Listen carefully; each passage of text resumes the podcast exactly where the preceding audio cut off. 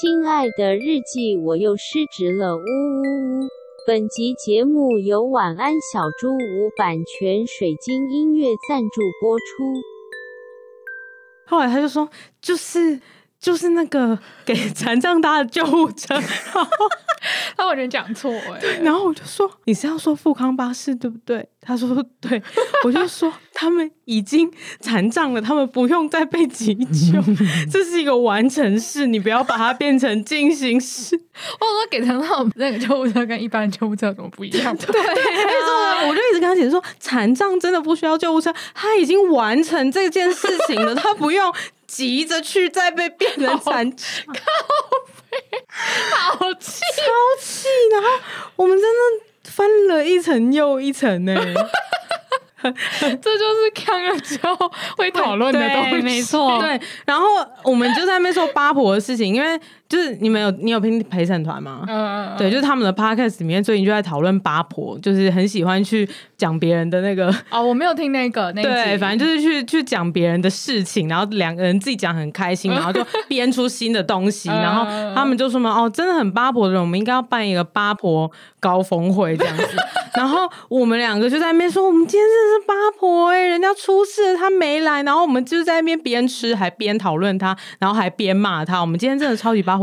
然后他就说：“对啊，我们真的可以参加八婆高峰会。”然后我就在那边附会就说：“对啊，我们真的应该被邀请，我们是讲师哎。”然后我们吃一次之后，我就说：“不对，而且我是看向右后方，因为我就想在那个位置，我就想看向右后方，就是很像在演戏打破第四。然后想说。对啊，我们这现在就是高婆八峰会啊！等一下，你刚刚说高婆八峰会，八婆高峰会，我真的很想打破第三场的 even，没有人在看我们聊天，我还想打破呢，就 就说我们现在真的就是八婆高峰会，我们不用去参加。等一下，这个故事太多笑点了，我已经不知道我在笑哪一个，一层又一层的笑点，一层又一层。哦，超好笑！我就是那个硬要演戏耶，因为那里没有运镜这样。告诉我说：“好，你就是要往那边看，你要这样拍。”很真，对对，就是这种感觉。说，哎，你知道吗？我们现在就是八婆高峰，跟那个死尸一样，就会突然跟观众讲，对对对。然后一本那边没有观众。失职日记是跟我们三个小杂宝一起聊聊职场生活的广播节目。失恋的时候会写失恋日记，失职日记的职是职场的职。我们每周会透过讲故事的方式聊工作大小事，聊那些年我们一起追的绩效目标，聊我们错付了多少青春在职场上。欢迎你们来到失职日记。Hello，各位听众，大家好，欢迎来到失职日记，我是今天的主持人思琪，我是安吉，我是涵涵。这一集是我们的五十集啦，yeah! 做了五十集，依然没有了业配。哎、欸，真没想到我们可以录到五十集耶！对啊，我觉得好惊人、喔。我原本以为我们三十就会放弃了，我们也没有特别努力啦。难怪就不会放弃，因为也没努力过。对对对对，啊、uh,，这一集呢，就是呃，我们本来想说五十集要不要来点特别的，但是没关系，我们每一集本来就都很特别。对，所以这就是我们可以录到五十集的原因。没错，因为我们就是这样得失无动于衷，真的无动于衷，很容易放过自己。翻一翻还有没有听众？对，那但我们还是有想一个比较好玩的主题啦，就是这一集，嗯、呃，等一下要分享的是韩寒，然后呢，这一集的那个主题，我们给它的名称叫做“焦桃配”，然后，大家听到这边就会想说，这三小这是什么新的？我是网红做的饼干，叫焦桃配。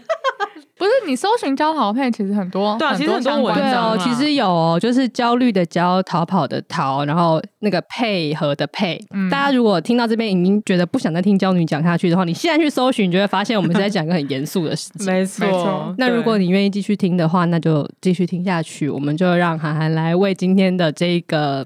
话题做个开场吧。我觉得我我从来没有觉得焦桃贝这么像一个典型的品牌名字过。它真的很像一个典型的。对啊，或者一个网红说什么什么焦饭堡什么的，就很像焦糖之类的东西。对啊，那感觉蛮好吃的。对，然后反正就是我我觉得我今天就还蛮锵的，跟 跟听众先道个歉，但是我们想说，说不定会有别的效果。对所以两位娇女还是让我就是分享了，没有把我逐驱逐出境这样子。对，对，我们会尽量救场。好，谢谢。只有我吧，有人跟我一起聊天。对 对，但其实想跟我聊天。嗯，好，那就可能要先跟大家解释一下什么叫依附理论，这样子我们比较好真的去讲那个焦逃配的部分。好的。那为什么有这个焦虑的焦逃跑跑呢？这其实是呃来自于心理学的社会。我刚也发现，我本来想说不要说出来，对不起，马上出师未捷。好，马上接下去继续，接下去继续。好。Make it till I make it，就是反正呢，就是来自于社会心理学的一个依附理论。嗯、那这个依附理论就是在呃探讨一种就是人际关系，就是呃可能一个个体跟一个个体，或是一个个体跟多个个体之间的感情纽带。嗯、其实我觉得就是那个关系本身，嗯、就是关系这两个字。嗯、然后呢，就是反正是哪个研究我就不讲。然后现这边呢也想要就是跟一些比较认真的听众，就是先打个预防针，因为。呃，今天呢，我要讲这个话题之前，我没有太多时间可以回去翻文献或是研究，所以我今天会讲非常非常的浅。所以如果有一些听众是我以前的同学，你们不要拿这个来编我，我就会讲的非常非常的不精准，这样子。好，那反正这四种依附理论呢，就是啊，不对，是一种依附理论，然后产生四种依附形态。对不起。没有关系，两个表情就是在看戏哦，生气。然后，反正呢，有一种就是安全型依附，嗯、就是基本上就是那种可能呃小时候妈妈妈或是照顾者对他的关心是那个，就是呃可能离开了，然后听到他在哭，然后就会就是回去安抚他这样子，嗯、那就会让他有一种安全感，就不会就是我很伤心或者我很无助的时候你不在这样子，嗯、对，这这种就是比较安全的。嗯、那重点就来了，焦桃配的焦就要出现了，就是焦虑。矛盾型依附，嗯嗯，嗯，那这种的话，可能就会是，就是他伤心的时候，就是呃，可能妈妈或爸爸没有回来，嗯、然后他妈妈回来之后，他又会很生气，说你刚才怎么不在这样子，嗯、所以他最后演变成就是在关系当中会比较没安全感，嗯、然后会对另外一半比较索求，不不一定是另外一半，可能是呃任何可以建立关系的对象，对。比如说朋友或者是同事这样子。嗯那第三种的话，就是焦逃配的逃，不是跑，逃。对，那逃就是逃避型依附嘛。嗯、那逃避型依附的话，就会是呃，他可能比如说照顾者就远离他，然后没有第一时间回去给他安全感的时候，那下一次他再看到他，其实就不是刚才所说的，就是生气，然后说你怎么都呃没有来陪我那种感觉，他反而是。就很生气，就是你不要过来这样子，嗯、对，就是会拒绝那个关系。嗯，所以逃避型依附的人格的话，就会是那种呃，其实内心想要爱，但是他又会第一时间的反应会是我都不要这样子。嗯，对。那最后一种就是混乱型依附，就有时候焦虑，然后有时候呃逃避这样子。嗯、天哪，我顺利讲完了，你好棒哦，你很棒，我顺利讲完了，我如释重负，听众们拜拜。对，那今天的故事就讲到这边。哎呀，对不起，好了好了，真的重头戏来了，就是其实真正的故事很短，但是呃，为了要让大家了解焦逃配是什么意思，就是要讲很多。对，所以就是后来就会有一种现象，就是其实焦虑型依附的人格跟逃避逃避。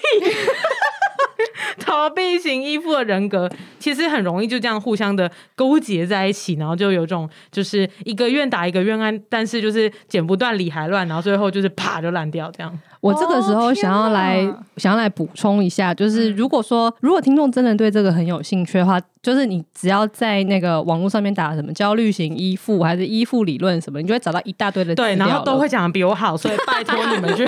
看，对，所以这大家真的可以可以去看，然后呃，但要讲的事情是在所有你可以找到这些网络文章里面，其实都是会建议大家说，可以尽可能的往就是安全性衣服走，因为其实安全性衣服的人是比较可以跟别人建立良好健康的关系的，因为焦虑型依附走到极限，很明显的焦虑型人格就是，例如说他会。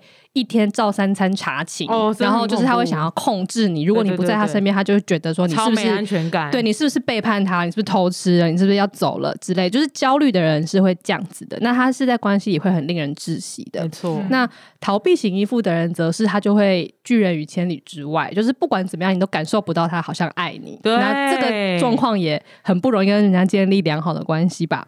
那混乱型就更加难了，因为他有时候焦虑，有时候逃避，另一半可能都完全不知道说你现在到底是谁，就是是安枕。所以呃。在这个理论里面都会说，如果你是一个安全依附的人的话，你其实有可能可以跟任何一种依附类型的人相处。嗯嗯嗯。那他们也可能会因为跟你建立这样的关系之后，慢慢的往安全依附去走。那所以，那你才是心理系的吧？我刚刚突然觉得我刚在说啥小啊？不会啊，你其实刚刚说的，我觉得你讲的还蛮好的。我我刚刚一直回想起我刚刚说焦糖，然后混在一起就啪就烂掉。我就突然觉得，天哪，你才是心理系的。我是想说，因为韩刚刚其实简介的是四种类型，然后我想说简介一下四种类型在关系里面会发生什么状况，跟他们就是如果相遇的话会。怎么样？那刚刚讲的那几种状况都是最极端的，最极端的焦虑会那样，然后最极端的逃避会那样。可是其实我们后来发现，呃，有一些就是蛮居于中间的，就是有一些人是他有一点点焦虑，但是没有那么严重，他没有那么严重，所以感觉上你好像看不出来他是焦虑型衣服，但是实际上他就是细究他的一些心理状态，其实是蛮焦虑的。嗯，就是这样的状况也有，所以不见得说你一定要表现的像个恐怖情人。才代表你焦虑。嗯，那我觉得大家其实可以回去看一看那一些的叙述，然后看看自己有没有类似的状况。对，然后我觉得我现在想认真想起来的一些就是片段理论的片段，我就可以再补充一下为什么就是焦虑跟逃避就是又会被绑在一起。因为其实他们会第一时间就是在认识一个人的时候，其实我们比较不会表达出真我嘛。嗯，我们可能会表达出一个是我们理想中的我们的样子，所以那其实就是两个戴着面具的人在相处。嗯，但是其实就就算你戴着面具，就看起来就像可能刚刚四七说的，可能是中间，然后只偏一点点。嗯，但其实他内心深处是可能很。很多，对，所以他其实就会去去羡慕另外一个人，像比如说逃避的人，可能就会是看到呃焦虑型的人，他就会觉得说哇，他好厉害，他怎么会可以赴汤蹈火，或者是他怎么可以给出全部他的爱这样子。嗯、然后那那个就是焦虑型依附人看着逃避型依附人，人就他就会觉得说哇，这个人怎么那么勇敢，那么独立，嗯、就是他为什么对那么潇洒？嗯、所以所以其实他们一开始是先看到。彼此身上那块自己最缺乏，然后又最欣赏，所以他们就会被蒙蔽了双眼，然后在一起。那这个时候看起来呢，就是变成安全了。但其实就是久而久之，当你相处到后面越来越熟之后，那其实他就会变成说，就是他会慢慢的展现出自己的一些真我。嗯，那这个时候呢，就是逃避型依附人格可能就会开始回去逃避了嘛。对，回家就回家逃避，没错，然后引发焦虑型依附的焦虑，没错，然后他就焦虑，然后就会觉得说，你为什么之前都不会这样子？对，为什么你以前都会给我看你的手机这样子？嗯，对，然后就是逃避型依附的人可能也会觉得说，就是你以前。以前也没有管我管那么严呐、啊，嗯、就是就是你现在也是天天查勤啊什么的，嗯嗯嗯、所以就会引发战争，然后一样就是我刚刚说的那个结果，就啪就爆掉。对对，然后我也想要补充一件事情，因为你的故事很短嘛，那我们就继续讲下去。没错，我们可以继续。就我想要补充，就是如果今天就是呃听众第一次听到这些东西，然后听我们简介，然后发现自己哎有一点好像跟自己的另一半有点焦逃配，或者是你觉得你自己有点焦虑，或者是有点逃避型的，然后你现在感到有点不安，然后你去搜寻焦逃配之后，你就会搜寻到很恐怖的东西。没错，因为你会更不安，因为他那个标题就是写“焦桃配为什么是一个灾难”。对对对对对，显然我们都搜寻过。然后，但是我在这边想要就是呃。补充给听众的是，你不要担心这件事情，因为我其实觉得多多少少每一个人他永远不会是 always 的安全，对对对对，然后他也不会是 always 的焦虑，然后你甚至有一点点焦虑，其实有时候也没有差，你可能就是遇到一个很棒的人可以接受你等等的，嗯嗯嗯嗯，所以我觉得你稍微再继续听我们的故事，然后呢把它当成一个更了解你自己的一个一个故事这样子，嗯、对对对对，然后你。就不要太恐慌，对，我想讲的是这个，嗯，谢谢，因为我刚刚讲的好像有点恐怖，对对对，没错，对，嗯嗯，刚刚讲的可能都是很极端的，啊，对对对对，啊，如果你是这样的话，也也没关系啦。就你现在就知道为什么会这样，那就是试图跟自己的焦虑或跟自己的逃避共处。对对对对，因为像比如说我自己以前就是呃一开始先是一个焦虑型依附的人，嗯、然后我在大三的时候经历了一次非常恐怖的分手，嗯、然后呢就是让我学习很多，然后之后我就会变成一个呃有点靠呃安全迈进，但这个时候呢可能就有点刚突发，就会变成逃避。所以呢，我一开始在情商复原之后，其实有一段呃日子，其实我都没有很真心的去爱别人。像比如说，可能可能有追过别人，那也不会觉得多重要这样子。嗯、对，但是就是后来遇到太做之后，我就 又变成一个安全型依附的人了。嗯、对，还是要透过一些修炼，然后也的确如安吉说会变来变去这样子。但是最重要的应该是呃，如果你找到一个可以承接你情绪，然后刚好也可以跟你互补的人，我觉得就是最好啦。嗯，是的，对，只是那个互补的前提是呃，建立在你们的真我都是互补的，嗯、而不是你们假装出来的样子、嗯、看起来互补。这很重要。对，久而久之就是呃，还是会回到原形这样。嗯、对对，这才是不好的那个。嗯，嗯是的。好的，那就是大家听到这边应该就觉得，嗯，我今天学到了四种依附理论，可是这个그 跟失职日记到底有什么关系？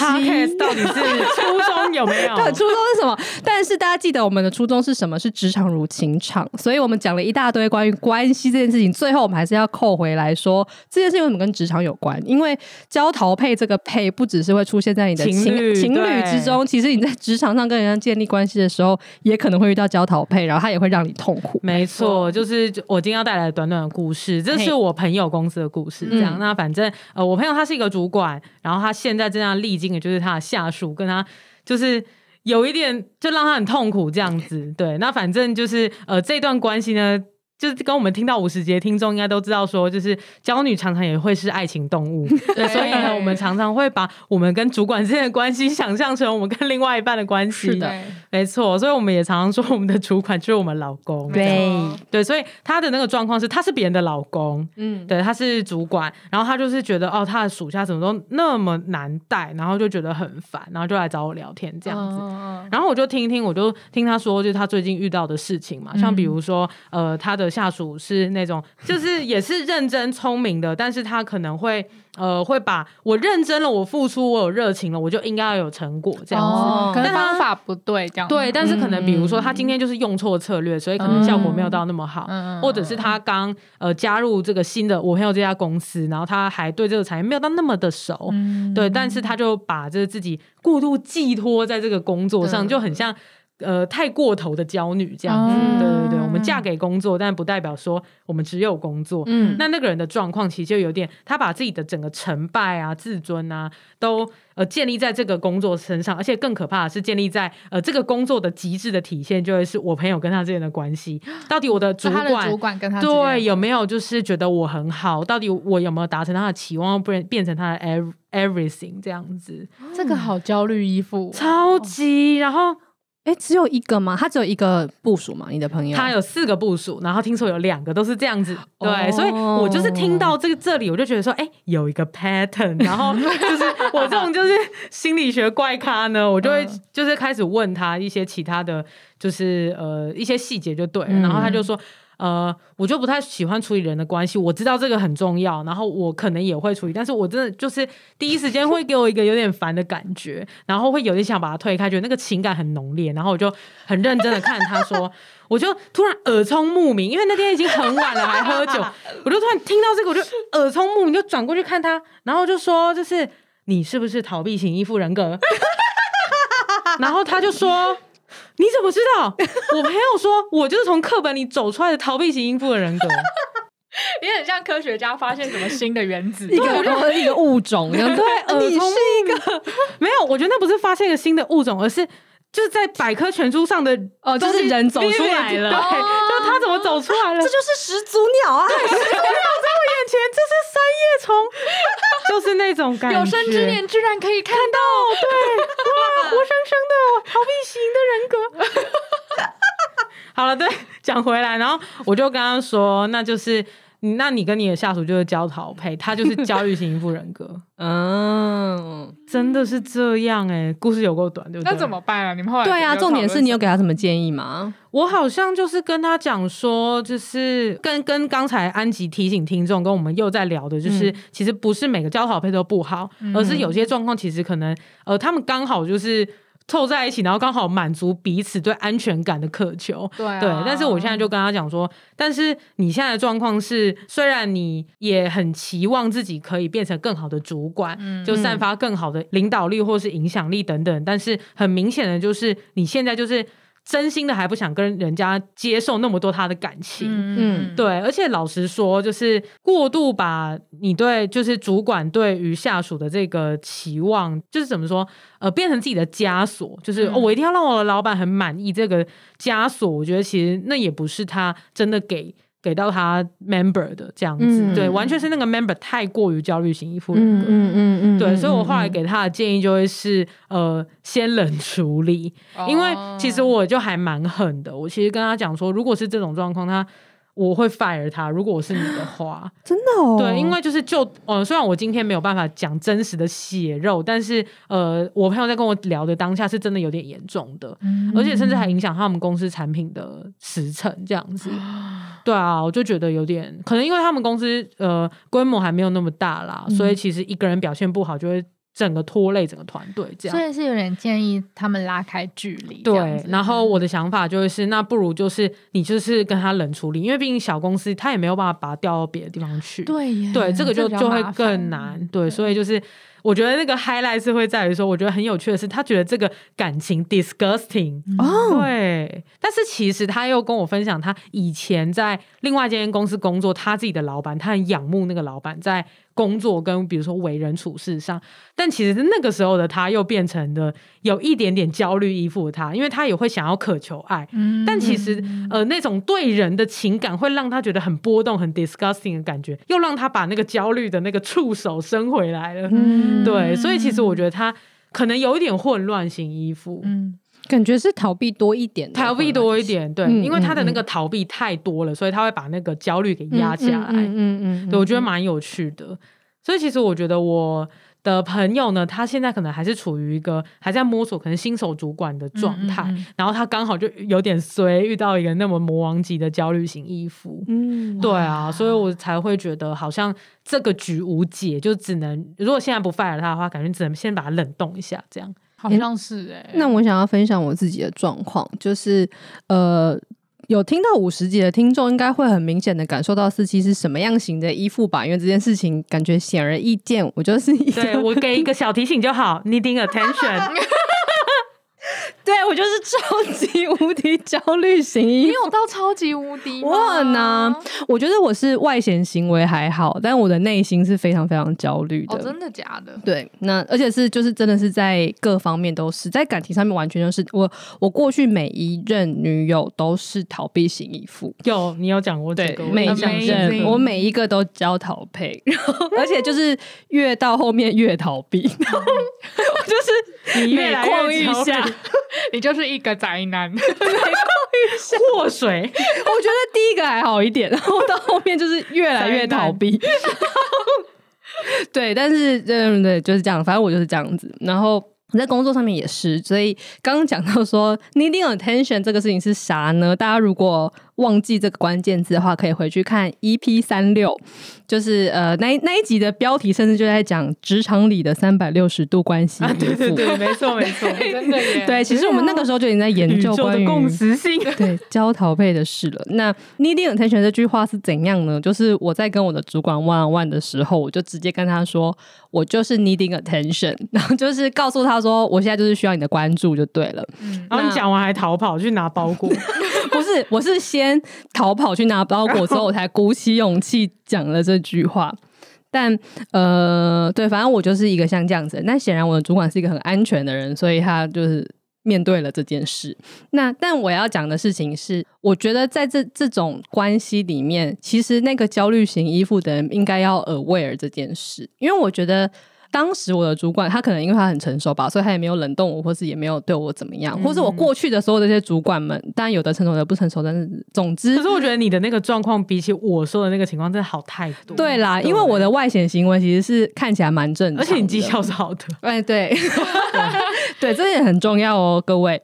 但我觉得，在我告诉他这件事情的时候，那就代表我其实是认知到这件事的，嗯、就是我知道我是需要关注的。嗯、可是很多焦虑型依附的人是没有认知的，甚至以前的我也是没有这个意识。我其实不知道我做超多事情都是为了要获得关注，因为我们在成长过程之中，常常会把很多东西包装的看起来好像很合理，嗯、就是觉得我做这件事情是为公司好啊，我做这件事情是我们为了部门、为了业绩、为了什么。可是其实。实你真的要抽丝剥茧，他就会发现你做这件事情只是想要被你的主管称赞，就是想要被肯定而已。可是如果你没有这个意识的话，你就会一直在那边狂做那些事情，然后你又会因为你没有得到称赞而不开心，然后又觉得公司对不起我，干干嘛干嘛的，我为公司做牛做马，我都没有得到，自己在那边一到，对，就自己演一整出戏。可是如果 有办法认知到说，反正我现在就是需要关注，我就我知道其实是这个，然后我也知道我需要一些基本的关注，但是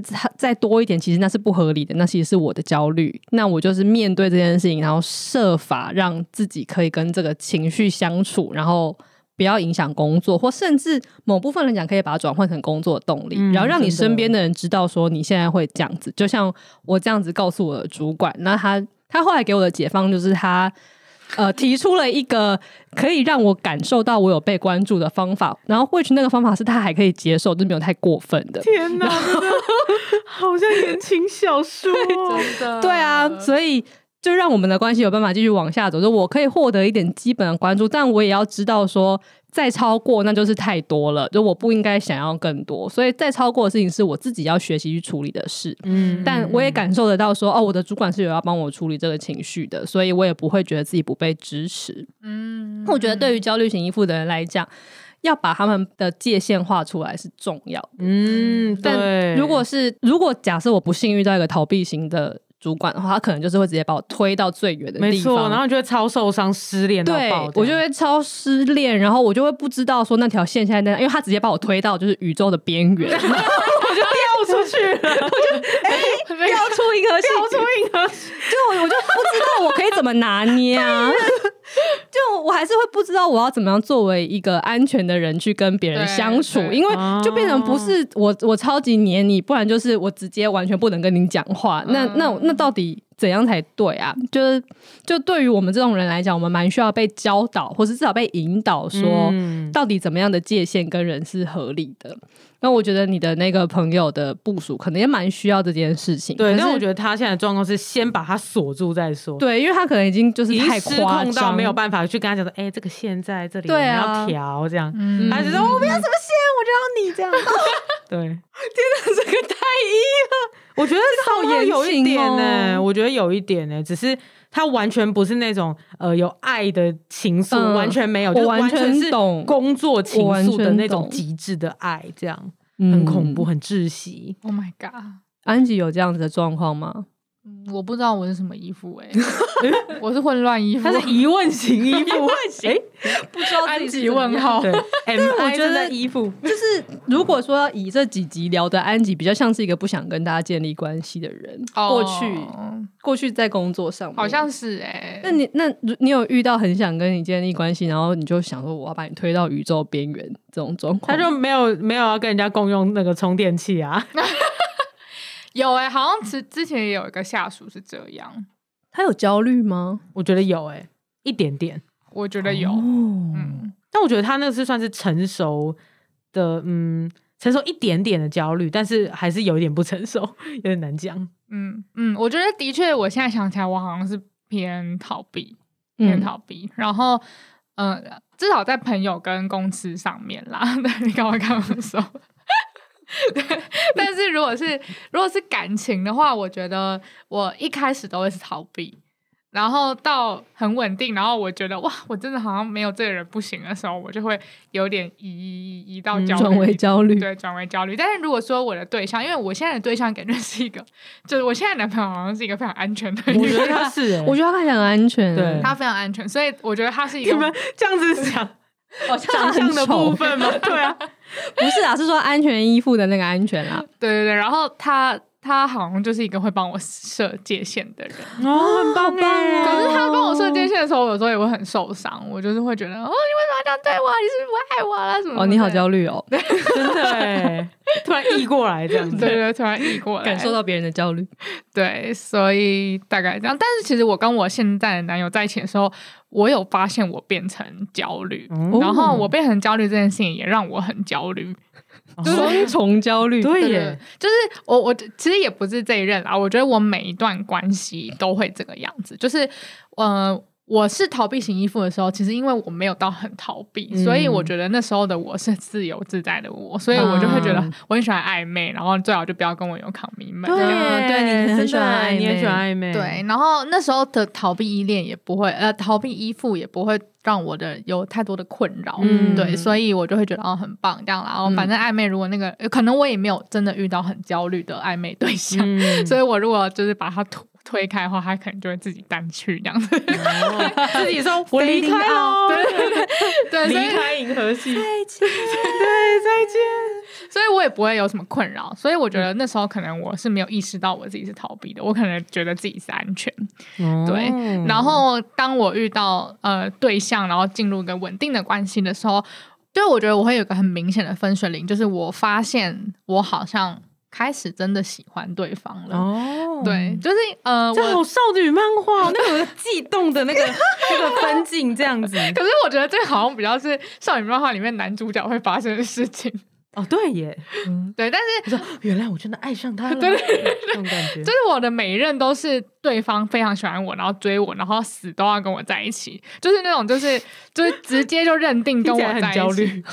好羡慕哦，也不一定啊，也不一定是。焦虑，但就是都是那种我有点哦，在一起措手不及那种，对，然后我可能在一起两三个月之后，发现哇，我真的也很喜欢这个人，然后我跟他相处很开心，然后无法想象跟他不在一起之后的的模样之后呢，我就会突然很恐很惊恐，对，然后我就会变成焦虑依附这样。那我其实有很明确的发现这件事情，但。我那时候也没有觉得说自己是焦虑，我不知道有焦虑依附这个词啦，嗯、所以我也不知道怎么样解决这件事情。嗯、只是我现在回过头来看，就是我跟我现任男友能够安稳的走到现在，应该是因为他的确是一个会帮我划界限的人。嗯，很棒哎。嗯嗯。嗯我觉得我们刚刚围绕很多都是在讲焦虑型依附的人，就是我们应该怎么跟自己的情绪共处啊，还有当你遇到焦虑依附的人该怎么办？但我觉得我们是不是应该要给逃避型依附者一些、哦、一些镁光灯？就是刚刚 没有讨论到这群人该如何是好。就是、哦，我知道，嗯，这群人其实会有个感觉，就是我跟这个世界永远隔了一层膜，就是我啊。对，天龙人的那一种泡泡，我觉得有一个方法，就是你去找一个他也有一点点焦虑，他是比较乐于先分享爱的那一种。对，那就是不要找那种极端的恐怖的那种焦虑型依附，嗯、那个一定 handle 不来的。所以就是你也可以慢慢找这样子比较刚好的人，然后先试着敞开一下你的心房，这样子。嗯、对，因为我觉得，呃，那是需要练习的。就是像比如说，呃，我从焦虑变到逃避，然后再怎么变到安全，不是因为出现了一个太座而已的。嗯、对，因为如果你自己心态没有调试的话，就太座也是会跑掉的。真的，对，对，所以就是我觉得是你可以先慢慢的练习一些比较简单。单比较小的 commitment，嗯，那你就慢慢的一点一点给出去，然后有我觉得也有点像是那个边际的感觉，只是不是说直接设一个边际，而是你慢慢的去测试那个边际可能长怎样，对，对，然后就会发现说，哎，原来就是这样子等级的承诺，我其实是承受得了的，或是这样子浓烈程度的感情的关系跟互相的需要是你 OK 的，这样，哎，我觉得很有道理，很有道理耶，因为我想到我之我跟四七就是相识的过程。你们讲太像你们在一起了。我觉得，因为四七他是他可能在关系里面是很严重的焦虑依附，但是像刚刚他刚刚说的，他其实在外显不会这么的明显，嗯嗯、外显其实蛮安全。对。对对对对，所以其实我们刚认识的时候，我觉得你是一个安全依附人，所以我其实很惊讶你说你是焦虑依附。哦，真的哦，对，嗯，所以也许可能就是抓到一个这样子的。就是像我，我就会觉得，比如说我我认识四七，或是认识像四七这样个性人，我就觉得哇，你这个人怎么会这么敞开心胸的就跟别人建立关系？嗯、然后我就觉得哦，这点可能是我可以学习的地方，这样子。嗯、对，嗯、但是可能因为我们之间的关系单纯只是友情，所以不会让你突然蹦出来一个 焦虑烈的东西，对，然后也不会影响到我，然后我就觉得啊，有这样子的那个还不错，这样。没错没错。但我觉得其实这件事情就代表我们自己有一点焦头啊，因为就是其实。那个很可以跟别人建立关系这件事情，就是焦虑依附者的强项。对，就是因为我们对于关系是很擅长，因为我们如果不让自己在关系里面，我们渴求那些爱里面就会死掉。对，所以我们会很知道怎么跟别人建立关系，而且我们会很愿意敞开自己，跟愿意接受别人的这一切的东西。嗯，那我觉得这就是一个焦虑依附者在经过了修炼之后，他可以表现出来的优点。就是如果我们不要讲焦虑这件事情一定是坏的，它其实是有两面性的，就是它有它。可以正向的地方，就是这一点，就是可以对人敞开跟。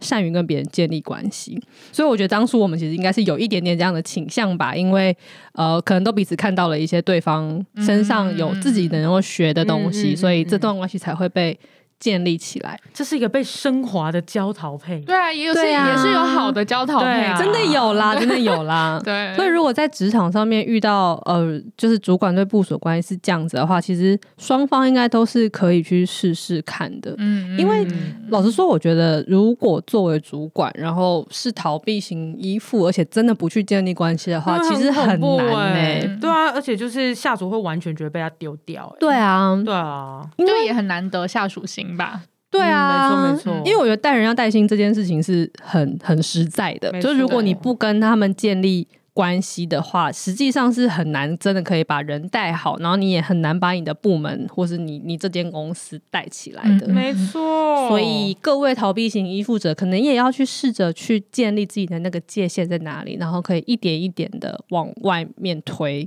嗯、那 推到你觉得不行的时候就，就就把它推落就算了。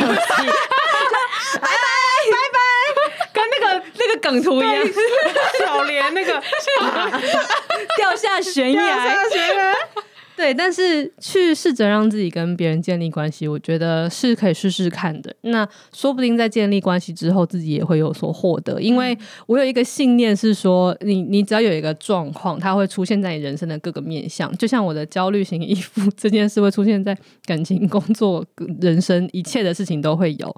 可是你只要在某一个地方。有所松松动的话，那其他的地方也会跟着松动。嗯，所以，因为呃，不管是哪一种人格，可能都会对自己造成一些麻烦。有它好的地方，但应该也都会造成一些小困扰。嗯，可是如果你可以渐渐的去开始去，不管是呃给自己设限也好，或者是把自己的边界往外推也好，找到一个你可以跟他相处的方式的话，说不定你生活中很多的困难其实是会迎刃而解的。嗯嗯，这是给大家的鼓励。好的，那我们今天就请日记的主人函函来为我们做个结尾。亲爱的日记，我发现我掉入了一段焦桃配的关系，对方对我很热情，让我觉得压力有点大，那情绪负担也有点大。但冷静下来想想，我会有这个情绪，是不是因为我其实内心深处也是想要跟人建立关系的呢？跟焦女聊完之后，我发现其实焦桃配也是有升华的机会，可以先跨出一小步试试看。确定边际之后，再继续尝试一点，说不定也能够从彼此身上学习到一点东西哦。好的，那今天就讲到这里啦。如果喜欢我们的话，可以在各大平台追踪市值日记，也可以透过 IG 跟我们的小盒子聊天。如果你对今天的主题有兴趣的话，可以去搜寻焦桃配，或是也可以来找我们聊天。更喜欢我们的话，可以在 Apple Podcast 为我们留下五星评价，焦女感谢你。那么，失职日记下周见啦！我是思七，我是安吉，我是涵涵，拜拜，拜拜。